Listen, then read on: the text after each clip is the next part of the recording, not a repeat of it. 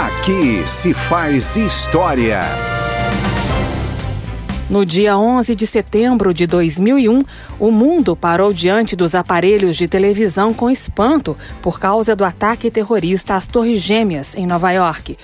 A série de ataques suicidas, coordenados pela Al-Qaeda contra os Estados Unidos, deixou quase 3 mil mortos, incluindo os sequestradores a bordo dos aviões que atingiram o complexo empresarial World Trade Center.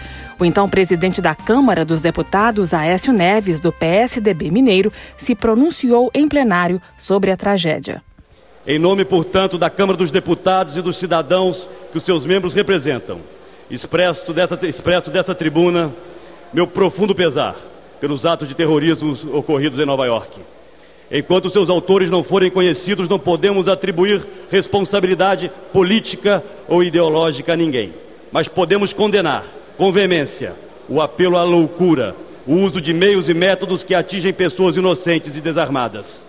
Os episódios mostram, no entanto, que os homens simples do mundo reclamam a lucidez de seus dirigentes e pedem tolerância. Para que possamos ter a paz, temos que ser tolerantes para com os que pensam diferente de nós, para os que acreditam em outros deuses que não os nossos, para os que desejam uma outra forma de convívio social que lhes pareça melhor. Estamos solidários com os feridos e com a família dos que morreram e pedimos a Deus que nos dê a paz que tanto necessitamos. Muito obrigado. Aqui se faz história.